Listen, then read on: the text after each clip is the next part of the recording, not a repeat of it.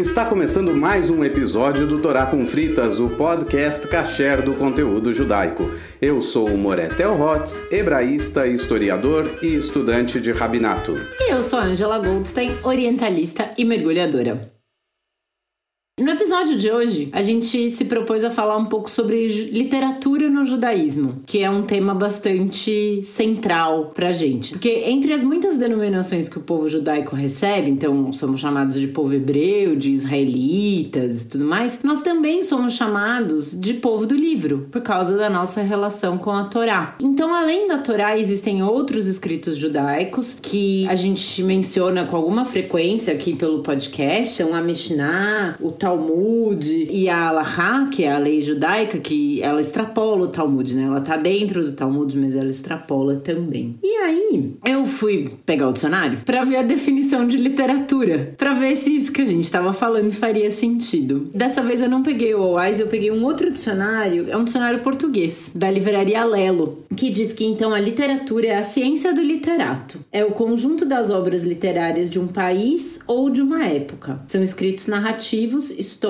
críticos, de eloquência, de fantasia, de poesia etc. Então acho que muito do que a gente tem aqui, falando só nessas primeiras é, citações de obras que eu fiz, bastante coisa, né? É, a gente tem escritos narrativos, a gente tem escritos históricos, a gente tem é, estudos críticos de fantasia e de poesia. Nesse âmbito todo que a gente falou da Torá, né? Nessa exemplo, grande dentro... biblioteca judaica. Exato. Dentro da própria Torá a gente tem o Cântico dos Cânticos, que é muito poético. A gente tem algumas narrativas narrativas que são um pouco fantasiosas às vezes, se você for pensar em como as coisas acontecem, da maneira como elas acontecem, e são narradas posteriormente. A gente tem essa riqueza toda. E acho que era interessante, Théo, a gente começar pelo o mais importante livro de todos, que é a Torá, né? Agora, uma curiosidade: a alcunha aí, o apelido de povo do livro, alguém pode achar que a gente é que se chama assim porque, ah, é povo do livro. Não. O povo do livro nasceu, esse, essa terminologia nasceu no mundo islâmico e foram os muçulmanos que se referiam aos judeus como o povo do livro, ou seja, aquele povo que vem desde a época do livro, ou o povo que era referenciado também no Alcorão. No Alcorão fala do povo israelita, então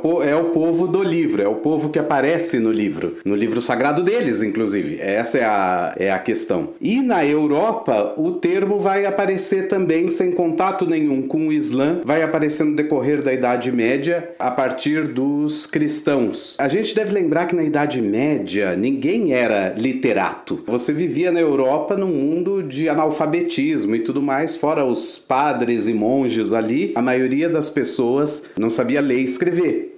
Mas não era o caso dos judeus. Os judeus justamente eram alfabetizados em hebraico, daí que o Yiddish era escrito com caracteres hebraicos e outras línguas judaicas com caracteres hebraicos, então os judeus sabiam ler alguma coisa. E a, a gente está falando ainda de um tempo anterior à imprensa, em que os livros não saem em larga escala, então o livro é muito valioso, o livro é algo quase como uma joia. Então os judeus que estudavam é, as fontes judaicas, eles tinham livros que eram manuscritos. Manuscritos escritos e costurados juntos em forma de livro e tudo mais. E existe uma curiosidade, existe um objeto especial, igual hoje a gente tem essas bolsas especiais para carregar o notebook, para a capa especial para carregar o iPad e assim por diante. Na Idade Média existiam bolsinhas especiais que carregavam livros. E os judeus eram vistos com os livros, porque os cristãos não usavam livros, eles eram analfabetos. Então, os cristãos olhavam e falavam assim: "Ah, o povo do livro ali". O povo do livro, é o povo que anda sempre com o livro na mão. E daí também veio, apareceu o mesmo termo dentro da Europa. Então, num certo momento, a gente pegou esse apelido pra gente, é povo do livro mesmo. Se os dois, as duas outras religiões monoteístas concordam que é povo do livro, então é povo do livro mesmo. E Quem é somos nosso... nós para discordar, né? Não vou discordar, não vou discordar. Não, é uma denominação que, uma denominação que particularmente me agrada muito.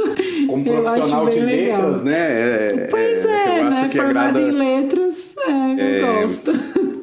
Bom, acho que já que você falou, vamos começar pela Torá, eu acho que tem que começar pela Torá também. Mas já aproveitar e falar uma coisa. Você comentou que o Cântico dos Cânticos, que é um livro poético, Ele não está na Torá. Está dentro da Torá e não está. Errou. Errou. Errou. Está na Bíblia hebraica, perdeu, Moré, perdeu. Então a gente precisa é, estabelecer. É muito comum que alguém me pergunte assim: "Ah, a Torá é o Velho Testamento?" É, não. não, não. A Torá não é o Velho Testamento. A Torá é o chamado Pentateuco, os cinco primeiros livros da Bíblia. Velho Testamento também é a partir da perspectiva de quem? Então, é a perspectiva Pra gente cristã. também é atual. Mas justamente quem pergunta é quem tá de fora. É, então, né? o cristão pergunta: ah, o que, que é a Torá? A Torá é o Velho Testamento? É equivalente ao Velho Testamento? E aí, quando você fala não, aí eles já acham que você jogou a Bíblia fora.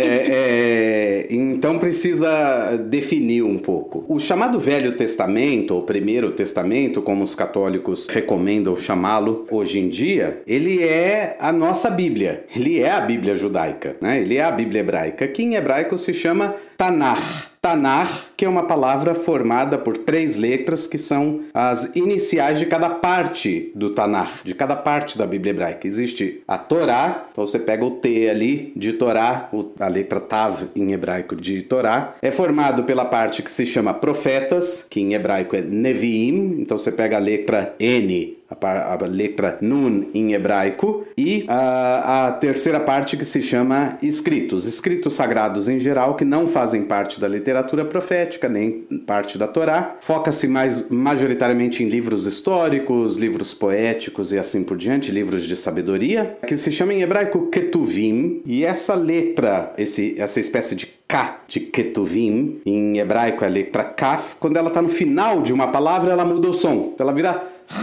Raf. Daí você bota junto o Tav, o Nun e o Raf, e aí você formou a palavra Tanar. Tanar é a Bíblia judaica. A Bíblia judaica, então, é dividida nessas três partes. E ela é dividida nessa, nesse formato quase hierárquico. A Torá é mais sagrada que os profetas, e os profetas são mais sagrados que os Ketuvim, que os escritos. A Torá, então, são os cinco primeiros livros da Bíblia, o chamado Pentateuco, Gênesis, Êxodo, Levítico, Números e Deuteronômio. Quem vai a uma sinagoga e vê um rolo da Torá quando se abre o, o Arona Kodesh, a arca sagrada lá na frente, aquele rolo contém os cinco livros da Torá. Tá? Quando a gente vê vários, a gente fala, ah, cada um deles é, é um dos livros da Torá. Não, todos eles são iguais, são cópias uns dos outros. Um rolo inteiro contém os cinco livros. Os livros dos profetas e os escritos, em geral, não tem nenhuma necessidade de ser escrito em rolo, exceto cinco exceções aí, a gente não precisa falar disso. Mas enfim, ou seja,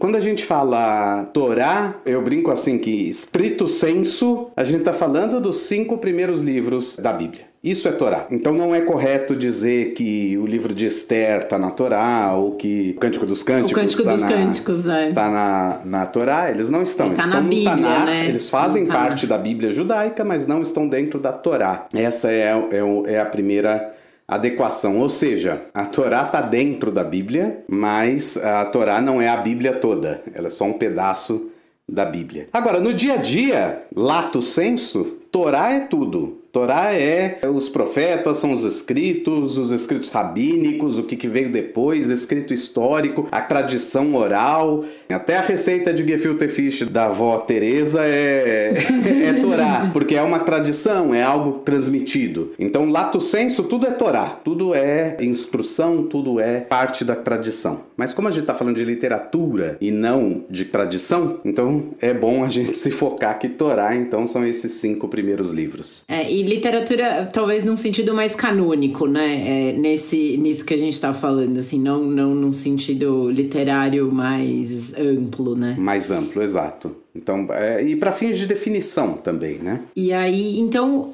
nos, na Torá, então, são contidos esses primeiros cinco livros que o Theo menciona, né? É, Gênesis, Êxodo, Levítico, Números. e Deuteronômio. E no Gênesis a gente tem, então, tratando das origens do universo, criação do mundo, da humanidade, a criação, que é o que a gente mencionou no episódio anterior, né? Que Deus viu que era bom. Isso aparece bastante no Gênesis. E aí, logo em seguida no livro de Êxodo, que vai versar sobre a saída dos israelitas do Egito, da, da saída da, do fim da escravidão no Egito e o recebimento dos Dez Mandamentos. Eu acho que isso pode entrar um pouco também pro cânone, né, Théo, da literatura judaica, os Dez é, Mandamentos, que, acho que é... Em si mesmo, eles são uma espécie de livro, né? Sim, Só duas exato, tábuas, mas é a primeira vez que na Torá se fala de algo que foi escrito. Isso é bem interessante. E ele é referenciado na própria Torá como o livro da aliança. Existe um momento que Deus fala, depois que Moisés quebrou as tábuas da lei, Aí Deus fala: agora você vai lá e faz duas tábuas iguais às primeiras que eu escrevi que você quebrou. É bem, ele fala bem assim, igual aí de Shimame: você quebrou, você quebrou, faz de novo. Aí ele fala: você quebrou, é, faz de novo essas tábuas, escreve os mandamentos e guarda na Arca da Aliança, no Aron Abrit. Depois dessa paraxá onde os dez mandamentos são dados, que é a paraxá Itró, existe a paraxá Mishpatim, que é uma paraxá, é um trecho da Torá, um, são alguns capítulos da Torá, que lidam com leis que foram dadas imediatamente depois dos dez mandamentos. E aqui a gente tem a dica de que a Torá não são só os dez mandamentos. Existem outras leis que vão sendo acrescentadas no decorrer dos 40 anos do deserto e que vão formar no final das contas a Torá. Mas o interessante dessa paraxá Mishpatim, desse trecho semanal que a gente lê sobre Mishpatim, que significa sentenças, é que são leis que têm já a punição estabelecida. Por isso são Definida. sentenças, já está definido. Não todas as leis são criminais, tem leis civis e assim por diante, mas está lá muito bem escrito. Se você fizer isso, vai acontecer isso, isso, isso. Se você fizer isso, essa pessoa deve ser levada então ao tribunal e tal, tal, tal, tal, tal. As sentenças já estão dadas. Mas o que é interessante é que logo depois desse, conjunto de sentenças, a Torá conta que Deus fala para Moisés: agora você pega essas sentenças que você escreveu no livro da aliança e guarda na arca da aliança junto com as tábuas tábuas da lei. A Arca da Aliança era uma espécie assim de depósito literário também. É... De ser estante da Aliança. É...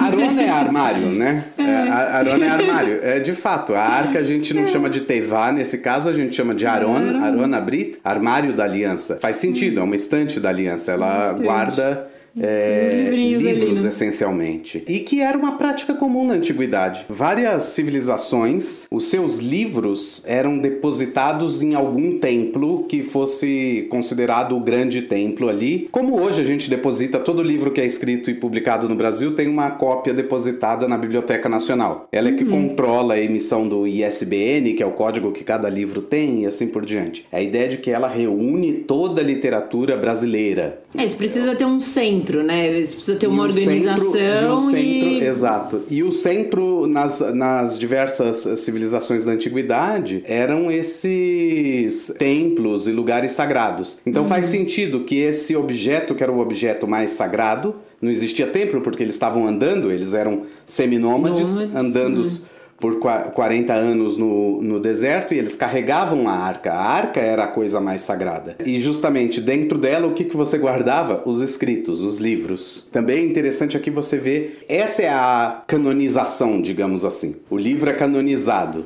É, uhum. se, se, surgem outras cópias do livro, você, você sempre tem onde recorrer para ir lá verificar se existe um, algum erro ou assim por Uma diante. Uma divergência, é? né? Você por... tem um exemplar de referência. Exato, um exemplar né? original, um exemplar por assim dizer, é. que se encontra ali nessa, nessa arca. E Mas a, é interessante a... que essas são as duas primeiras referências que existem na própria Torá de que aquilo está sendo escrito, de aquilo, aquilo está em andamento, existe um, uhum. um, um uma obra em, em, em progresso, construção, né? em construção, que é a escrita dessa Torá. E depois, então, tem o livro de Êxodo, contando a saída do Egito, e o nome do Levítico, que são as leis. E aí são é bastante naquele episódio que a gente fala de kashrut, né? Todas essas regras da kashrut, de então não pode, o animal tem que ter casco fendido, ser ruminante, não misturar leite com carne. Apesar leite com carne não tá no números no Levíticos, né? Então,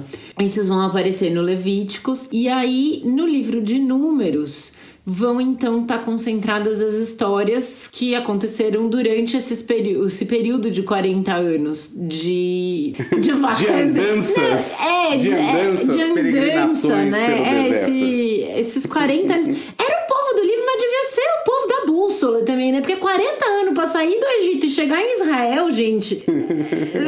já faltou Qualquer um que olhar o mapa desconfia Pô, que essa história tem alguma coisa. É... É, assim. Ou mal contada um ou especial. É, tem algum é, significado por, por trás. É, acho que a questão do fantasioso, né, que eu tinha mencionado ali no começo da literatura, um pouco esses 40 anos, você dá uma olhada ali no mapa, vê a distância do Egito para Israel, bicho, 40 anos. Não pede, não pede orientação na rua para judeu, não, que é capaz de você se perder. é...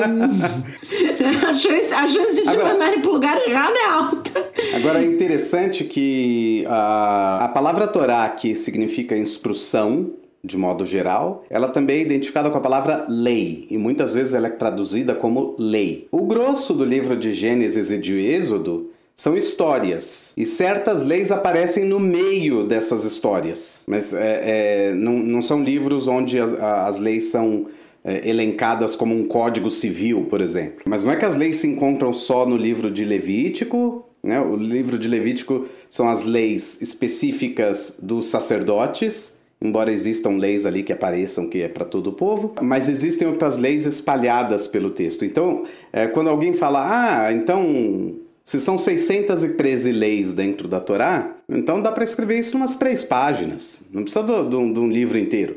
É, mas o livro inteiro não tem só as leis. Muitas das leis são dadas nesse contexto, contando-se uma história e a partir da história se define uma lei ou se coloca uma, história, uma lei no meio da, da história. Tem que lembrar também que durante muito tempo isso é transmitido, essas, essas uh, histórias e ou leis são transmitidas oralmente. Então, se você linkar essa lei com uma história, fica mais fácil de você transmitir, como era o caso das fábulas, que toda fábula tem no final uma moral da história. Você quer transmitir a moral. Você não quer transmitir a história do burrico que falou e de não sei o que. Não é isso que você quer transmitir. Você quer transmitir a moral. E então você liga essa moral a uma história porque a história todo mundo se lembra quando ela é contada. E dá um, uma ideia de também por que você faria isso, né? E não só, olha, não pode ou não pode, fica uma coisa um pouco impositiva, abstrata, talvez, né? É, é como se houvesse exemplos de como essa lei é aplicada. É, a gente fixa melhor, né? Como seres humanos mesmo, a gente gosta de ver que isso tem relação com outras coisas, a relação que isso vai ter conosco, né? Isso faz mais, mais sentido pra gente. E o, o Theo sempre fala das leis, e aí eu queria só contar uma piadinha. Que a gente brincava, não sei se você lembra daquela novela que tinha o Félix, que ele falava, eu é, colei chiclete na mesa da Santa Ceia, e não sei o quê. E aí eu lembro uma vez que o, o Theo olhou pra mim, a gente tava reclamando de alguma coisa, ele falou, eu bati bife nas tábuas da lei. Eu devo então, ter assim, batido bife nas tábuas da nas lei. Tábuas da lei. Então, assim, você deu que queria falar joguei pedra na cruz, mas não ia fazer sentido. Queria falar colei chiclete na mesa da Santa, salguei a, salguei a Santa Ceia, o, o Félix falava. É, fica aí à vontade pra dizer que você bateu bife nas tábuas da lei. Exato, bati, eu devo ter batido bife nas tábuas da lei, não é possível. O último livro da Torá, Deuteronômio, ele tem esse nome que em grego é algo como uma segunda Torá. Ele não é a segunda Torá, mas é que ele basicamente é um. Basicamente são os últimos discursos de Moshe antes do povo entrar na terra de Israel, porque ele não vai entrar. E ele reconta e rememora vários acontecimentos do deserto, e dentro dos acontecimentos ele rememora várias leis. Então, basicamente, é como se ele fosse uma repetição das leis condensadas num livro só, mas também não é de uma forma assim, lei por lei, mas sim é dentro desse discurso que rememora as coisas. Por isso que tem duas versões versões dos Dez Mandamentos. Os Dez Mandamentos são recebidos lá no livro de Êxodo, de Shemot, e lá no final, no livro de Deuteronômio, Varim, Moisés está lembrando disso, então ele repete os Dez Mandamentos. Então a Torá é construída dessa forma, ela tem uma parte que é narrativa mítica, e aqui eh, tem que explicar o que é mítico, né? né? Porque as pessoas entendem que mítico é alguma coisa que é mentirosa ou que não existe. Não é isso. Mítico no sentido da, da fundação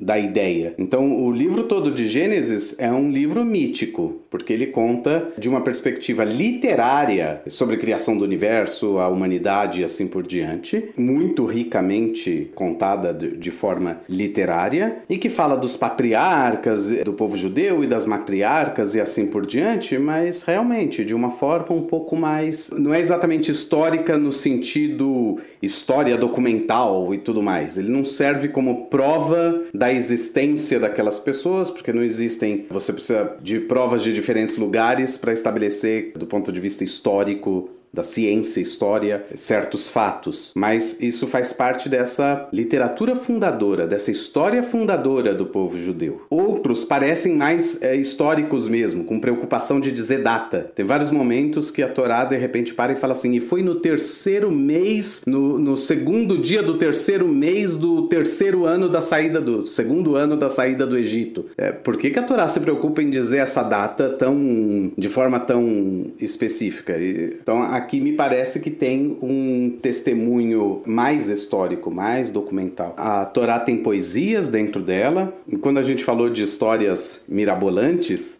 na semana passada mesmo a gente lia, hoje nessa gravação desse episódio, nós estamos em 29 de junho de 2021. No na semana passada, no segundo ano da pandemia. o... na semana passada nós líamos a história de Bilam Bilam na Torá e que tem a história de uma jumenta que, que, que fala com ele. Então você olha e fala, nossa, parece mais uma fábula é, de Esopo, Esopo ou alguma né? coisa assim. É, animais falantes não são comuns na Torá. A, toda a narrativa parece uma narrativa é, bem diferente das narrativas em geral que a Torá e que o Tanar como um todo trazem. Então, também essas uh, narrativas assim. E tem livros pós-Torá, a gente não, não vai falar de cada um dos livros aqui, mas existem livros pós-Torá que são ficcionais. O livro de Jó, por exemplo, Yov, é um livro que os sabidos já, já sabem que não é um livro que é, que é uma história que aconteceu, alguém que aconteceu. Os rabinos há dois mil anos atrás já falavam, isso é ficcional, o livro é sagrado, mas não quer dizer que a história precisa ter acontecido para o livro ser sagrado. Os rabinos têm essa noção de que muitas vezes livros estão ali para transmitirem valores, para transmitirem outras coisas que não apenas a história. Então, os rabinos já eram muito cientes de que não necessariamente o, o que é contado na Torá é uma verdade histórica. É uma verdade do ponto de vista tradicional, do ponto de vista espiritual, religioso. É um arcabouço de, de valores, de princípios, de, de conduta e assim por diante, mas não necessariamente representação histórica da. É a mesma coisa de Jonas, absoluta. né? Que é engolido pela baleia. Exato. Existem livros sapienciais, como o livro de Provérbios, por exemplo. Existem livros poéticos, como o livro de Salmos. O próprio Cântico dos Cânticos é uma espécie de conjunto de poesias. É lindo, é... né? Livros mais históricos, a gente poderia dizer que uh, Esdras, Neemias e os dois livros de crônicas, que na ordem dos livros na Bíblia judaica, esses são os últimos livros, então esses são livros mais de característica é, histórica. A ordem no Velho Testamento cristão não segue necessariamente a mesma ordem da Bíblia judaica. Por isso que eu falei que a nossa ordem na nossa ordem, Esdras, Neemias e Crônicas são os últimos livros. Eles são realmente em, em ordens diferentes, justamente porque estão divididos dessa forma. Torá primeiro, depois profetas, depois escritos. Eu acho que na, no Antigo Testamento da Bíblia cristã está tudo meio interseccionado, é, é, né? O profetas e escritos estão é, intercalados, de modo que o último livro do, do Velho Testamento que aparece no cânon cristão é algum profeta, salvo engano, Malaquias. Zacarias e Malaquias são os últimos livros do, do, do Velho Testamento para a Bíblia cristã. Para a Bíblia cristã, exato. Uma coisa que é interessante a gente mencionar, né? O Theo falou do Arona Kodesh, que é esse armário na sinagoga onde ficam guardados os rolos da Torá e que cada um dos rolos contém exatamente a mesma coisa, né? Que são os primeiros cinco livros, são é, esses livros que a gente mencionou, de Gênesis a Deuteronômio, né? E isso, esses rolos eles ficam na sinagoga. Em geral, você não vai ter um rolo desses na sua casa, por diversos motivos. É, pelo, pelo valor, que é caro, ou pela maneira de guardar, por ser uma coisa bastante sagrada. Então, você não vai guardar isso dentro de um armário junto com suas roupas, é, teria que ter um lugar mais especial em casa e tudo mais. Então a gente tem a versão impressa da Torá, né, e encadernada como um livro, que daí isso é chamado de Kumash. Não deixa de ser a Torá, por serem os cinco livros, mas tem essa diferenciação do nome, né? O rolo, ele vai ser chamado de Sefer Torá. Sefer em hebraico é livro. Sefer é, então, livro. E o que você tiver encadenado em casa é o Humash. É possível, por exemplo, alguém ter só uma edição da Bíblia hebraica sem ter uma edição do Humash. Porque dentro da Bíblia hebraica já vai estar tá contido o Humash, os cinco primeiros livros que são a Torá. Às vezes existem algumas edições mais legais da, da Torá, comentadas ou bilíngues, né, em hebraico e, é, e em português. geral, em geral, as edições de Humash justamente tem traduções, comentários com certeza tem. Pelo menos o comentário de Rashi, que é um grande rabino do século 11, 11, 12, que comenta toda a Torá, quase todos os versículos da Torá. Então tem explicações, é, tem referências a Midrashim. Midrashim são, é, é um outro conjunto literário que a gente vai falar daqui a pouco, mas quando o Rashi quer explicar a partir de algum midrash, de alguma história rabínica, ele vai indicar, ah, como está escrito no midrash, assim, assim, assado. Então ele explica o versículo a partir do midrash. E aqui a gente já está caminhando para aquilo que vem pós-biblicamente, né? Pós-Tanar, o que, que vai uh, começar a acontecer no mundo judaico.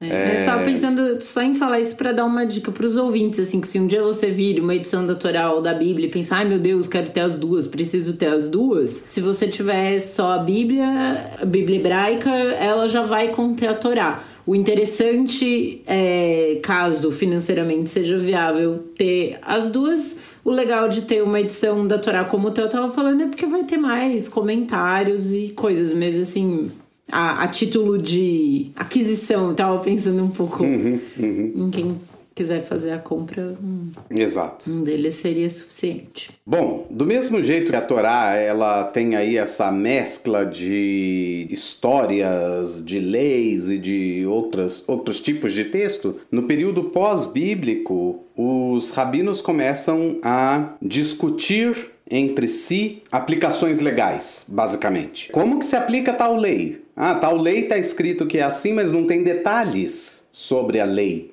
na Torá. Em alguns casos, eles simplesmente interpretam e, e, e, chegam à conclusão, ah, essa lei vai ser aplicada assim. Em outros casos, eles falam, eles simplesmente olham para a sociedade e para a aplicação deles naquela sociedade antiga da Judéia, eles olham e falam: não, a gente aplica essa lei dessa forma. E então especificam como é que se, se segue uh, essas leis. Esse corpo de, de discussões rabínicas não é exatamente um corpo de. A discussão em si não se encontra ali. Esse corpo literário que vai ter as opiniões dos rabinos a respeito de leis é o que se chama de Mishnah. Mishnah, que significa repetição, era um livro, por assim dizer, originalmente oral, por isso repetição. Então ele era repetido nas academias para você memorizar ele e depois discutir a partir da memória que você tem. Mais tarde isso vai ser todas essas Mishnayot, plural de Mishnah, vão ser compiladas e, e, vai nascer o que a gente chama, o, o, o, conjunto todo enorme que a gente chama de Mishnah, a Mishnah.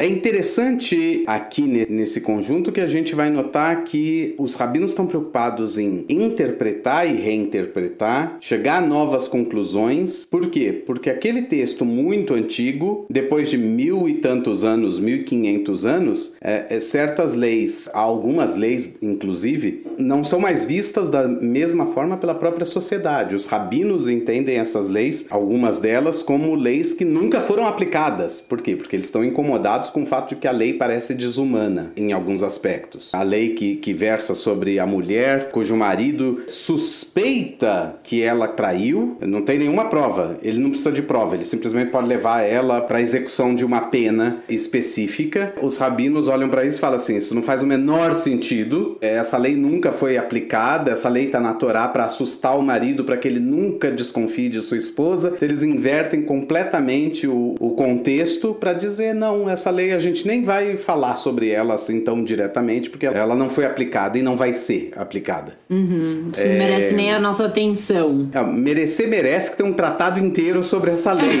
mas é, no final das contas é uma lei que não, é, não, não vai ser aplica. aplicada, né? E o mesmo vai acontecer posteriormente, depois dessa Mishnah toda, que elas são construídas sempre a partir de uma afirmação de uma lei, depois ela traz a opinião de um rabino em relação a essa lei, se existe alguma discordância, ele acha que é algo diferente, depois a opinião de um segundo rabino ou de um conjunto de rabinos. Então, como exemplo, a primeira das Mishnayot todas, ela começa com uma pergunta: a partir de que hora se reza o Shema Israel à noite? Um rabino diz do pôr do sol até o fim da primeira vigília, seria mais ou menos três horas depois.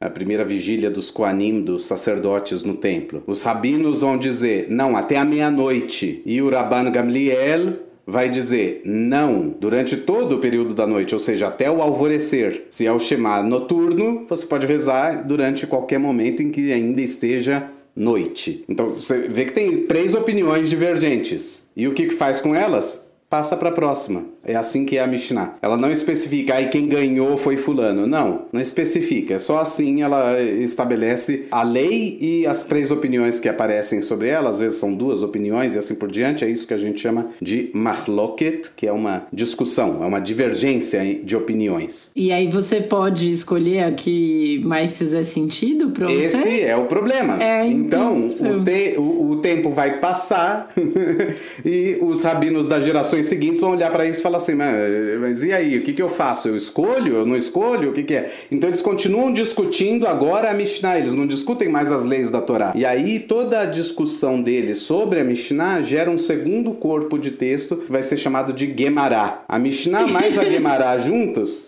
são o que a gente é chama Talmud. de Talmud. Então é, é, esse é o resumão do que é o Talmud. Eu acho que é um jeito é um jeito que dá para explicar o que é o Talmud. É, vai ter gente mais especialista que vai dizer, ah, você generalizou. E vai ter outros que vão falar, nossa, entendi perfeitamente. Não, ninguém nem entendeu perfeitamente com essa, com essa explicação, mas também não é que eu simplesmente generalizei, tá bem explicado o que, que é. Mas é que é uma obra muito extensa, porque é uma obra que vai sendo construída desde meados do século I antes da Era Comum, ou seja, um antes de Cristo, de forma oral, compilada no século II depois de Cristo a Mishnah, e a discussão toda da Gemara vai se estender até o, mais ou menos o ano de 650, o século VII. Você imagina, são oito séculos de rabinos, inúmeros rabinos, discutindo, chegando a conclusões ou não, é, reinterpretando, readaptando leis, porque o contexto social muda, o contexto geográfico muda, eles estão na Babilônia, depois na Gemara, eles não estão mais na terra de Israel, a história muda, os governos governos mudam, então Sim. várias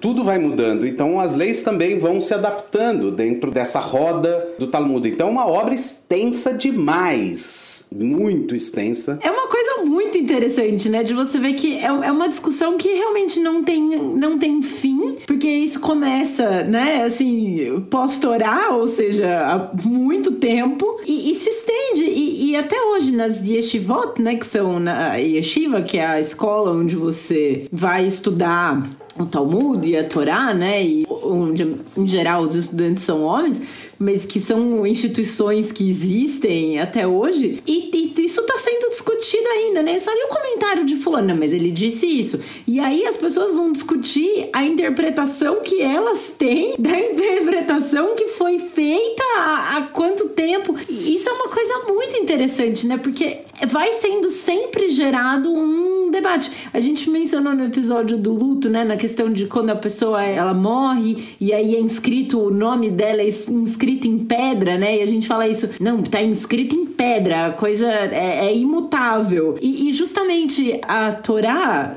não é escrita em pedra. A Torá oral, digamos assim, o Talmud ele é chamado, inclusive, de Torá oral, apesar de que ele é escrito hoje em dia. É, não se muda ele. Mas, é, durante muito tempo, ele não foi escrito, ele não podia ser escrito, ele era necessariamente oral. E é para ser debatido, né? Isso, isso é uma coisa de, de muitos aspectos do, do, judaísmo dos quais eu gosto. Eu, eu sou uma pessoa muito orgulhosa de ser judia. É uma coisa da qual eu tenho realmente em mim muito orgulho, assim, que eu falo feliz. Por diversos motivos eu me sinto muito orgulhosa de ser judia. Mas eu acho que essa questão de que as coisas sempre devem ser estudadas, debatidas, conversadas, esmiuçadas para mim é muito encantador. Eu, eu acho muito interessante uma religião que proponha isso. É, e, e também tem outra coisa, realmente a questão da pergunta. A, a primeira Mishnah começar com uma pergunta, e, e é, é, é, uma de muitas que começam com pergunta. Não todas começam com pergunta, mas uh, muitas começam com pergunta.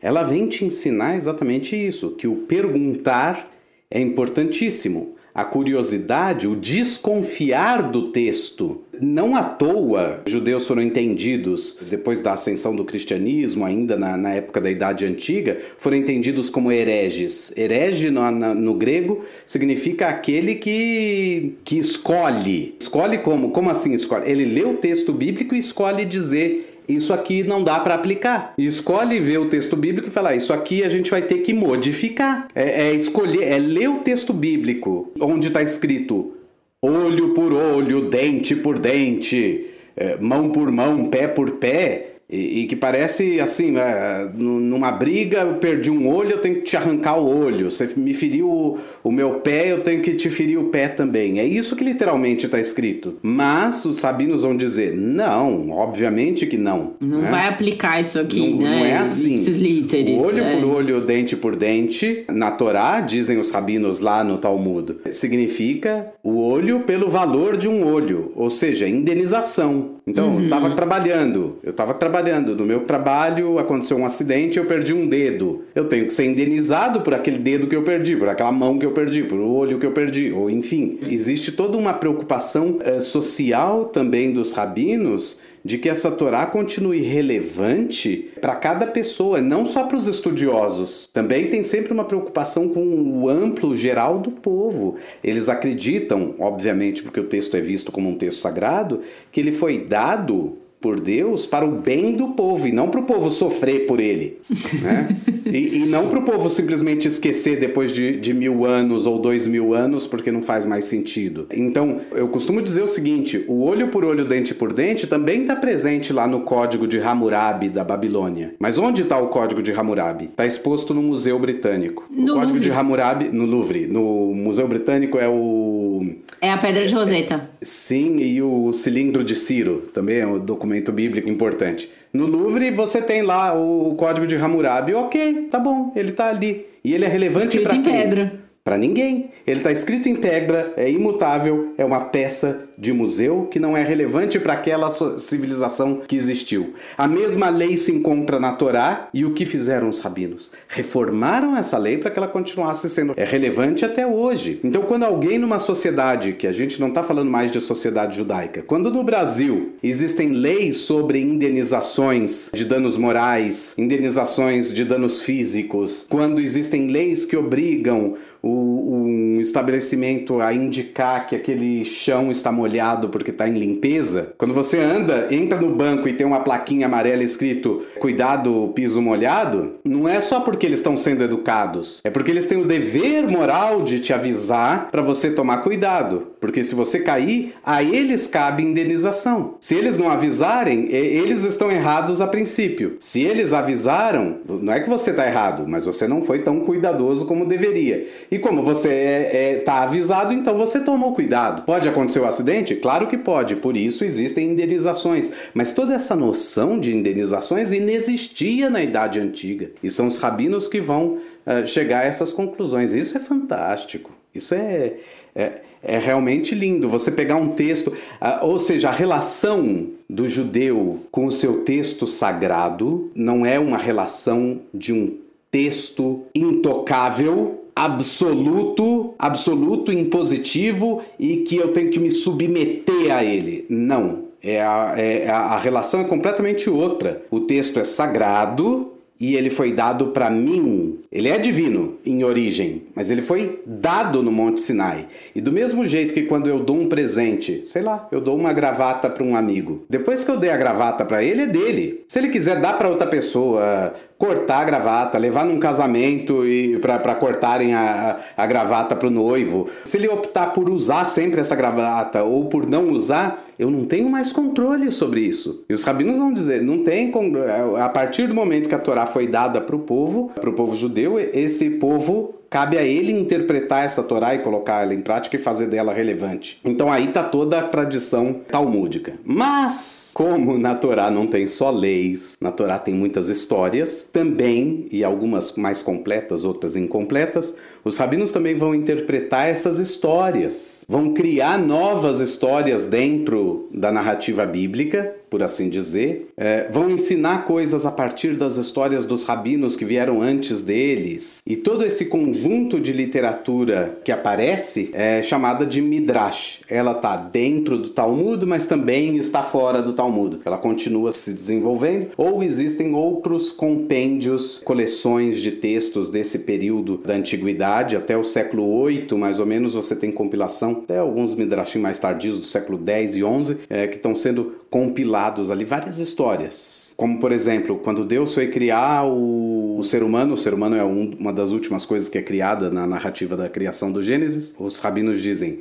Deus perguntou para as demais criações: Vale a pena criar o homem? Eu estou pensando em criar um cara assim, assim, assado. Vale a pena? E todas as criações falam: de jeito nenhum, esse cara é destruidor, ele é destrutivo, ele é mentiroso, ele faz guerra, isso, aquilo, aquilo, aquilo, aquilo. E Deus pensa bem e fala: ok, mas de toda forma ele também tem uma capacidade criativa, uma capacidade de construção, uma, uma, uma capacidade moral. Será que vale a pena eu simplesmente abrir mão de criar o ser humano por tudo de mal que ele pode fazer mas sem considerar todo o bem que o ser humano pode fazer, então Deus se reúne com os anjos e diz: façamos o ser humano a nossa imagem e semelhança. Isso não está escrito na Torá, está escrito só esse último verso aí: façamos o homem a nossa imagem e semelhança. Os rabinos criaram. Primeira pergunta: façamos? Com quem Deus está falando? Então aí ele chegou à conclusão que é com os anjos. E por que, que ele tem que falar com os anjos? Ah, porque antes ele tinha perguntado para todo mundo se valia a pena uh, criar o ser humano. E aí nasce uma história. Uma história. Eu do... amei que ele pergunta para os animais, os animais falam não. De jeito nenhum. é... Eu fico imaginando o Miquinho Leão Dourado falando, não! De jeito ah, nenhum, pelo amor de Deus, não. Salles. e... Já estavam antevendo. E, Mas... e, é isso, esse é, o, esse é o compêndio do que a gente chama de uh, Midrash. Tem parte dele dentro da, do Talmud e parte fora. E a lei judaica que estava sendo discutida ali no Talmud, naquela roda que não para, ela vai deixar de ser chamada de Mishnah, até então Mishnah, cada Mishnah era entendida como uma lei, uh, e vai passar a ser chamada de Alahá. E a palavra Alahá vem do verbo roler, vem do, do substantivo halihá, que significa andar, caminhada, conduta. Então a alahá, ela implica movimento. Ela implica que ela precisa ser interpretada e reinterpretada de tempos em tempos, porque novos contextos históricos, sociais, geográficos mudam, então você precisa adaptar. Então depois do período talmúdico também tem uma grande literatura que se dedica só à legislação judaica. Há algumas semanas eu estava sentado com um dos meus professores, o rabino eh, Dr. Davi Golinkin, um dos grandes especialistas em Allahá no mundo moderno, ele dizia: a prova de que Allahá é muito importante para o povo judeu é que, se você considerar toda a literatura judaica, inclusive o cara que está lançando o livro hoje aqui em Jerusalém, toda a literatura judaica, a Allahá é mais que 90% da literatura. O hebraico se manteve vivo de certa forma, ele não era falado por todos os judeus, não era falado em larga escala, mas toda a literatura de Alahá, de lei judaica, é escrita em hebraico e em aramaico. Os rabinos dominavam esses dois idiomas e continuavam escrevendo. Por causa da existência ininterrupta de publicações de textos assim, foi que no século XIX se tornou possível ressuscitar, digamos assim, o hebraico, transformando ele numa língua moderna. Existem regras para como se criar novas palavras, novos termos e assim por diante. Então, o hebraico de hoje é o mesmo hebraico? Não, porque nenhuma língua hoje é a mesma língua de 1500. nenhuma língua é. Mas, uh, do, do, do ponto de vista do uso mas do ponto de vista das regras gerais do idioma, sim. Você identifica um texto de 1500 como sendo espanhol ou português. Da mesma forma, um texto é, atual. Então, sim, o hebraico ele não é uma língua que um dia morreu e ressuscitou depois. Não, é uma língua que esteve no, na UTI. Né? Quando a gente ele fala de língua ali meio morte, latente, né? Exato, ele ficou latente o tempo todo e produziu-se muita coisa. Outra coisa que se produziu muito é toda a literatura poética nesse período. Desde o século I até atualmente se produziu muita poesia. Poesia de cunho religioso e poesia de cunho laico, poesia chamada poesia profana, né, como se chama, porque em oposição ao sagrado. Não é sagrada. Muitos desses poemas compõem hoje os livros de reza. Então eles aparecem no meio do Sidur, por exemplo, que é o livro de reza do dia a dia judaico, é, incluindo o Shabat.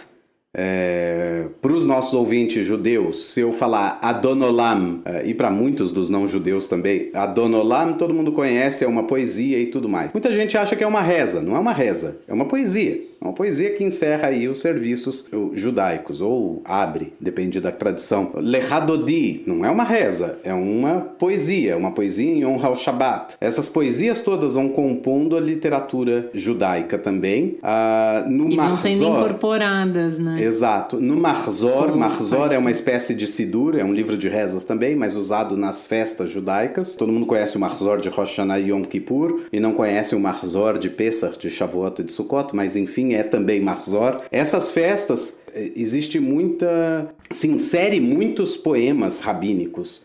Tem poemas que a gente sabe muito bem quem compôs, porque muitas vezes o rabino deixava assinado, por assim dizer, o seu nome na inicial de cada estrofe ou na inicial de cada verso e assim por diante. Então, o, o Lechadodi que eu falei, a gente sabe que é do Shlomo Halevi Alkabetz, porque a, a, a primeira letra de cada estrofe formam Shlomo Halevi. então a gente sabe exatamente quem é o compositor, porque eles deixavam anotado ou assinado de alguma forma. Então a literatura judaica ela vai sendo muito é, enriquecida e o hebraico sendo muito enriquecido durante todo esse período, até o momento da grande ressurreição da língua hebraica ou do grande ressurgimento da, da língua hebraica, que talvez seja um grande é, tema para a gente conversar aí. Também, é, acho que no- podemos deixar para uma próxima, no- no mas é um, futuro. um tema bem relevante, né?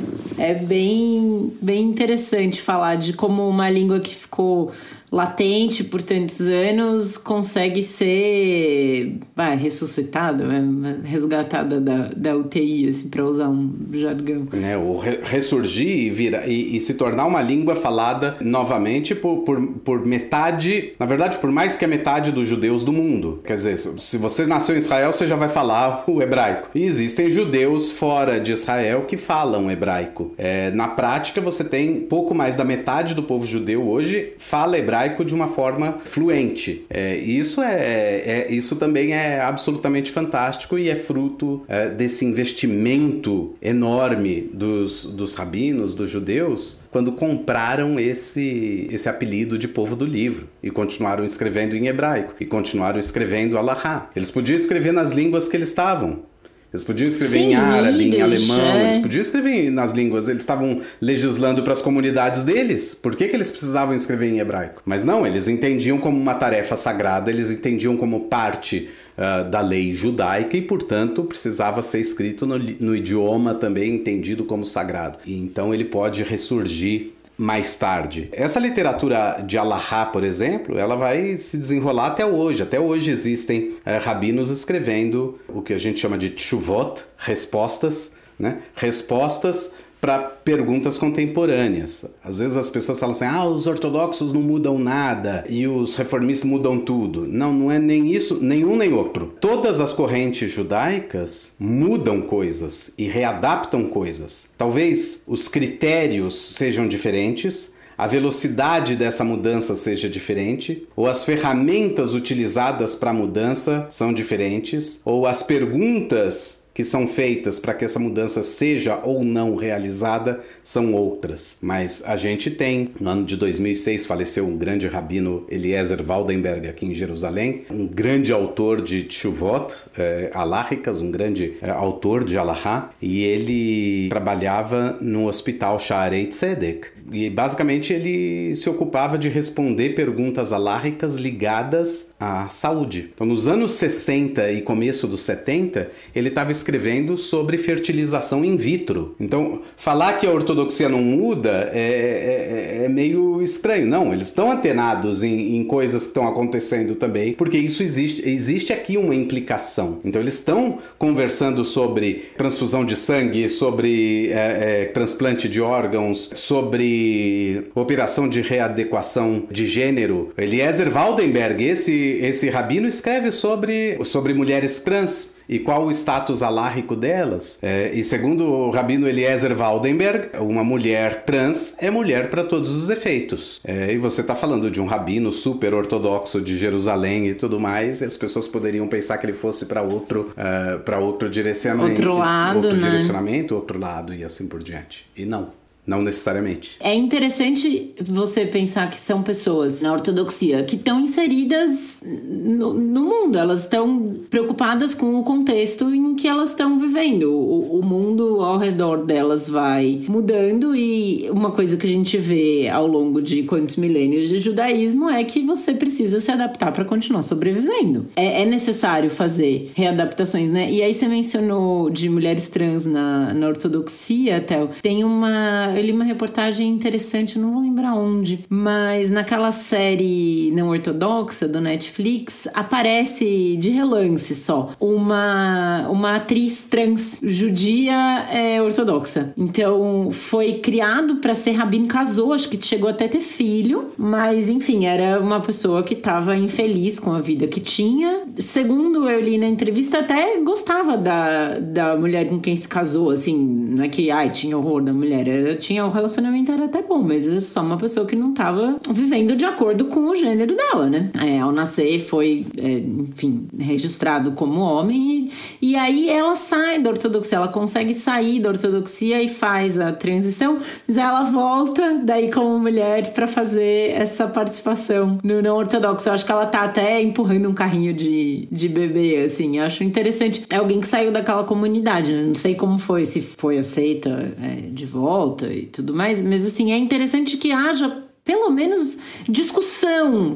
Não é porque o rabino Eliezer Waldenberg falou, decidiu alarricamente essa mulher é, é mulher, é, é mulher para todos os efeitos, que todos os ortodoxos aceitam isso. Né? Não, ele, mesmo, ele... mesmo no movimento reformista, você tem gente que é Exato. não, mas babaca, é, eu né? falo, é... não, não, e não só isso, mas eu, eu, eu, eu, digo que é importante que a gente entenda uh, uma visão que é difícil ter, mas que é muito importante que exista, que a Allahá é plural, necessariamente plural. E aqui eu não estou falando de correntes religiosas. Mesmo que a gente falar só de ortodoxia, a gente fala, vai falar de que no mesmo período histórico, no mesmo contexto social, me, na mesma geografia, dois rabinos podem ter opiniões completamente opostas sobre, o mesma, sobre a mesma questão analisando as mesmas fontes. As opiniões podem ser diversas e um vai decidir uma coisa e o outro vai decidir outra. E aí, nesse, nesse caso, a gente tá que nem no Talmud. Mas e aí, eu escolho? e, e, basicamente é isso. Cada rabino acaba legislando mais ou menos para sua comunidade, para sua corrente e assim por diante. E isso é muito interessante e enriquecedor também. A lei judaica é rica nesse sentido. Acho que aqui é, a gente já está se alongando bastante em todo esse assunto. Cabe citar que existe uma literatura mística muito grande. A mais famosa delas é o Zohar, que é uma coleção enorme de livros que ele vai é, comentando a Paraxá da semana. A Paraxá é cada divisão da Torá lida a cada semana. No judaísmo, a gente lê a Torá durante um ano.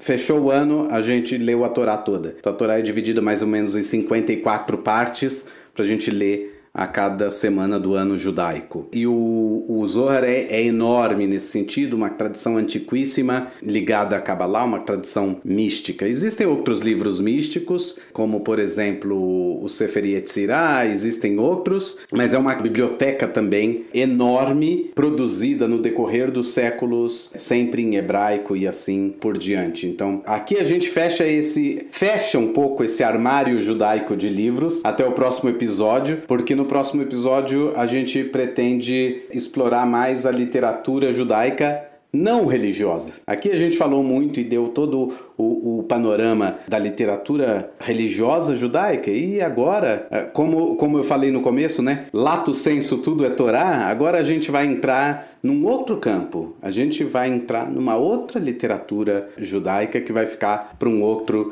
episódio. Muito bem, então com isso a gente encerra o episódio de hoje do Torá com Fritas. Antes de subir os créditos, a gente vai deixar dicas de dois filmes relacionados ao tema de hoje. E lembrando que essa lista vai ser enviada junto com a nossa newsletter e vai estar também na descrição do episódio. Então, o primeiro filme que a gente vai indicar é já um pouco antiguinho, acho que é de 81, com a Barbara Streisand. O filme se chama Yentl e ela interpreta a personagem que dá título ao filme. E a Yentl é uma moça que vive numa vilazinha, né, num shtetl polonês no início do século 20 e o maior sonho da vida dela é poder estudar o Talmud e a Torá em uma yeshiva e ela não pode realizar esse sonho por ser mulher. Então ela se veste de homem para conseguir entrar numa yeshiva. E o segundo filme que a gente deixa de dica se chama Nota de Rodapé. É um filme israelense no qual um professor da Universidade Hebraica de Jerusalém, um filólogo,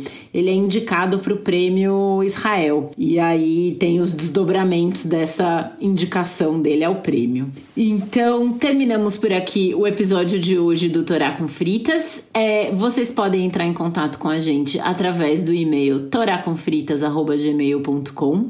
O nosso Instagram é o arroba Fritas. Vocês também podem nos seguir no Twitter, arroba Fritas.